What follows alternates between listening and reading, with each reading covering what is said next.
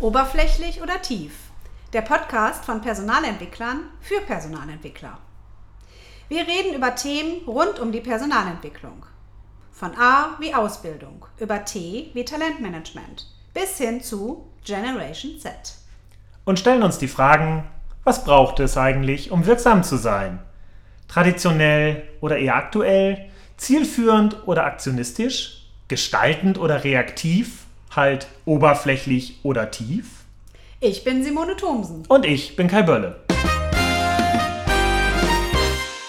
Kai, mir fällt in der letzten Zeit immer bewusster auf, dass digital normal geworden ist. Nehmen wir mal an, ich äh, bin mit jemandem im Gespräch ähm, und möchte einen Termin vereinbaren. Dann wird heute wie selbstverständlich geantwortet, ich schicke Ihnen einen Link. Früher haben wir telefoniert oder uns persönlich getroffen.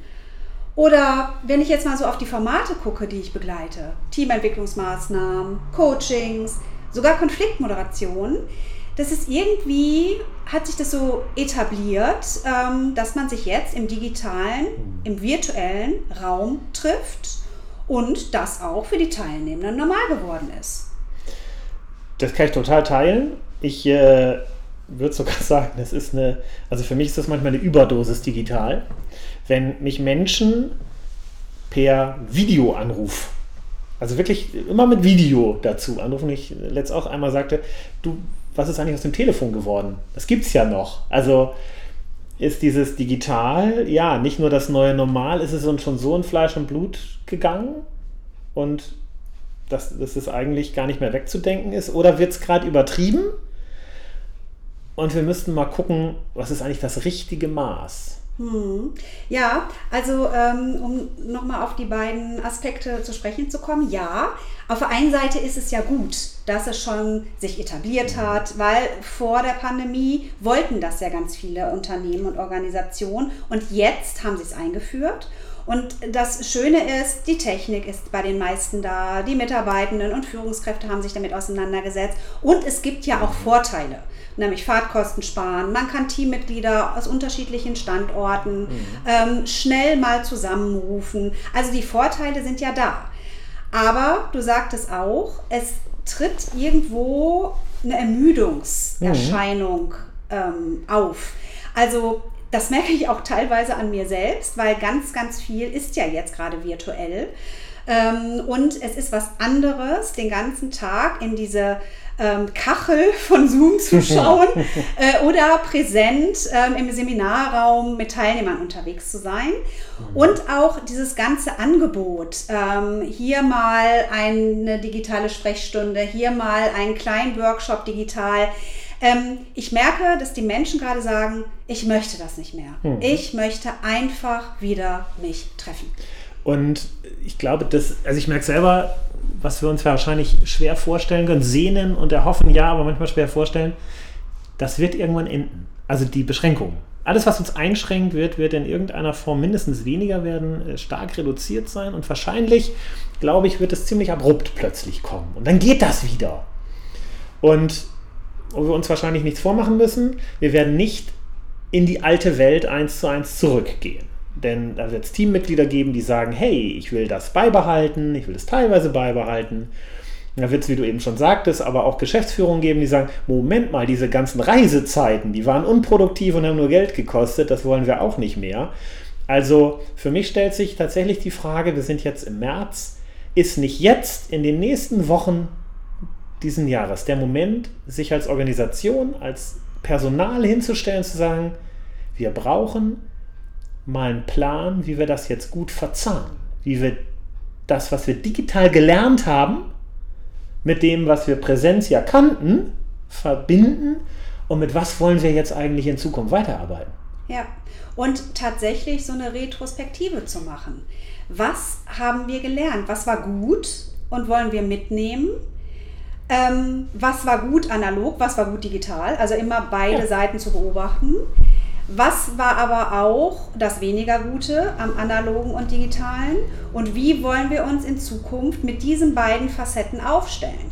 Weil ich glaube, da gibt es unterschiedliche Sichtweisen. Also einmal die Menschen dahinter und auf der anderen Seite aber auch entsprechende Formate. Also nehmen wir mal Konfliktmoderation, hm. die ja heute auch noch digital stattfinden, wo ich aber sage, wenn Emotionen im Raum sind, sollten sie auch im Raum spürbar sein. Und das ist im Digitalen halt nicht so möglich. Und ähm, es kann mal auch jemand in Tränen ausbrechen. Ähm, und das ist digital erschwert.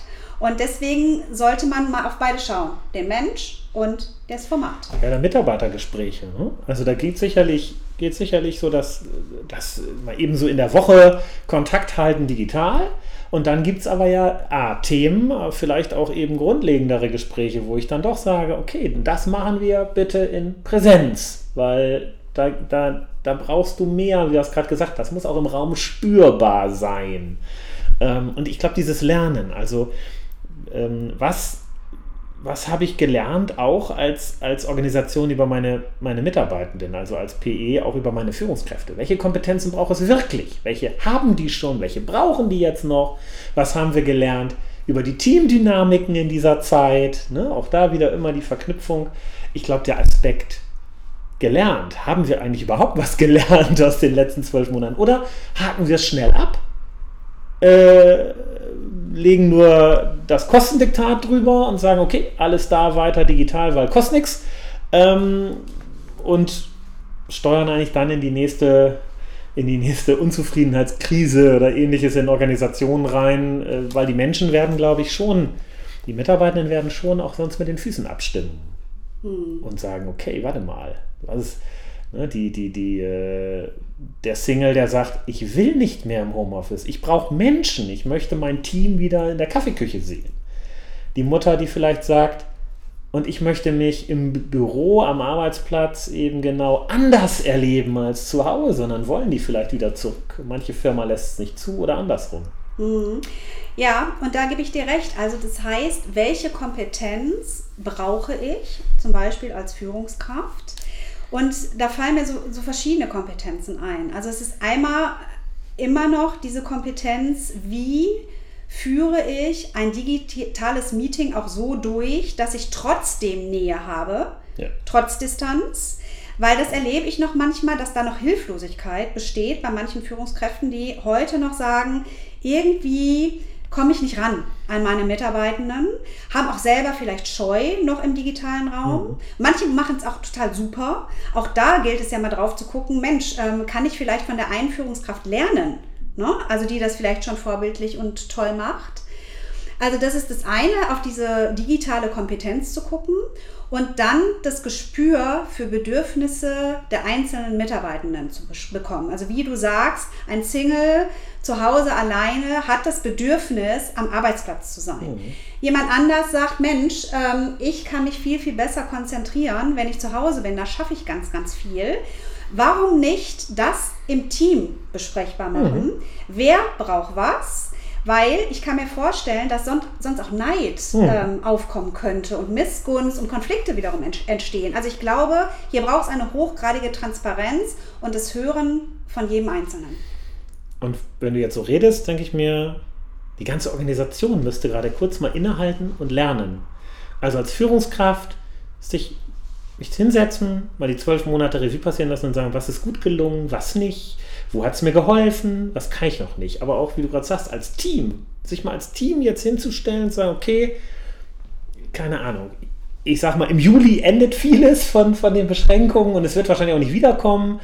Was wollen wir denn mitnehmen? Was wollen wir uns bewahren? Also wir reden immer ganz viel über agile Welten, New Work. Jetzt Retrospektiven durchzuführen, wäre ja A, agil, wäre perfektes New Work, aber wäre auch so maßgeblich angesagt gerade, ne? zu sagen, hey, das war eine Sondersituation, wir haben jetzt richtig digital gelernt, wie das geht, was wollen wir mitnehmen? Mhm. Und wo haben wir aber auch gemerkt, nee, da gerne weniger. Ja. Oder punktuell. Ja, und beides irgendwie auch verknüpfen zu dürfen. Weil ich finde so ja. dieses, alles kann, nichts muss, digital oder analog, sondern wirklich dieses Hybride, ne? also ein mhm. Teil digital zu machen, ein Teil analog. Nehmen wir mal so ein klassisches Seminar oder ein Workshop. Ähm, es gibt Vorbereitungsfragen, es gibt dann den Präsenztag, dann gibt es wieder Reflexions-Nachbereitungsfragen, dann gibt es vielleicht ein Follow-up. Ähm, dadurch, dass ja jetzt gerade die Teilnehmenden, sei es Führungskräfte, Mitarbeiter ähm, dieser Seminare und Workshops, gelernt haben, digital zu arbeiten. Warum nicht das zu nutzen, zum Beispiel für die Vorbereitungsaufgaben, ähm, für die Reflexionsaufgaben und sich dann aber präsent zu treffen, ob es jetzt ein Tag ist oder ein halber Tag, um sich zu sehen, vielleicht was auszuprobieren. Also diese Kombi ähm, einfach erlebbar zu machen und sich jetzt Gedanken darüber zu machen, auch als Personalentwicklung, welche Formate können wir wie ähm, jetzt einführen gerade als Personalentwicklung eine tolle Chance, mich jetzt auch zu positionieren und zu zeigen. Ne? Zu sagen, hey, das ist unser Metier. Wir äh, geben jetzt die Impulse rein. Äh, es geht uns ja eben darum, die Menschen und die Organisation weiterzuentwickeln. Und wir regen das jetzt an. Wir werten das jetzt aus. Wir gehen in die Gespräche. Also gerade jetzt als PE auch die Führung zu übernehmen in diesem Thema und zu sagen, lass uns jetzt die Leitplanken festlegen ich finde eine ganz tolle Chance, sich zu positionieren als PE, sich, sich zu etablieren, vielleicht auch nochmal ganz anders wahrgenommen zu werden. Da, wo es vielleicht bisher so, ach ja, PE, ihr macht so ein bisschen Seminare. Mhm. Und dann wirklich bedarfsgerecht und auf die Bedürfnisse ausgerechnet, weil es ist ja eigentlich total toll alle haben jetzt Lernerfahrungen gesammelt. Ja. Ich meine, wann hat man das schon ja, mal? Das dass eine komplette Organisation oder sagen wir mal die ganze ja. Welt Lernerfahrungen mit dem Digitalen gesammelt hat. Und das jetzt zu nutzen, also ich finde auch, Stimmt. jetzt ist die Zeit. Das ist ein Thema, hier kann jetzt wirklich jeder mitsprechen. Also jeder kann seine Erfahrungen einbringen, hat, hat vielleicht auch gemerkt, das mag ich, das mag ich nicht, so hätte ich das gerne und äh, das betrifft einfach mal jeden.